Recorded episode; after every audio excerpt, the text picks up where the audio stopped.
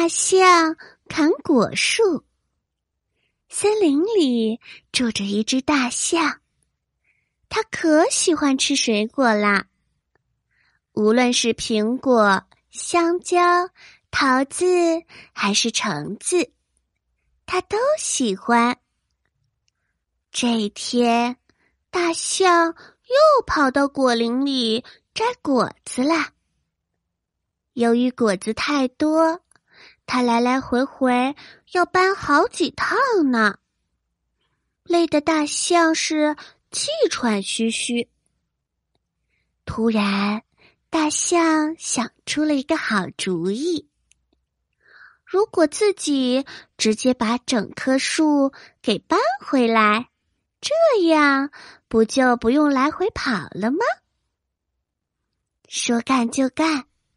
大象喜滋滋的把果树拉回家。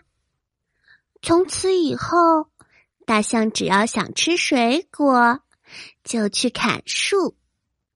时间久了，小动物们都感到很不开心，因为大象这种做法根本就没有考虑到其他想吃水果的小动物。不知道过了多久，果园里的果树全部都被大象给砍完了。果林里变得光秃秃的，没有果树的阻挡，风沙很快就吹到了大象住的地方。不到半年，大象的家就被沙尘给覆盖了。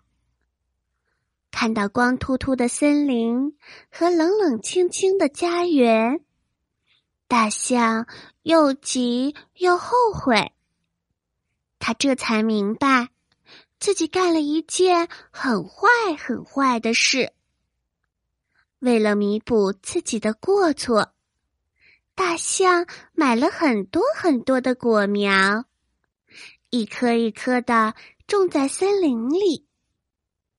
大象内疚地说：“等来年果苗长成果树的时候，我一定要去把小伙伴们接回来。”小可爱，你觉得小动物们会回来吗？今天的故事有一个小彩蛋，那就是小月姐姐要给你唱一首歌。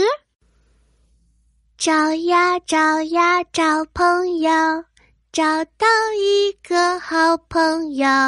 咦，你是我的好朋友。晚安喽。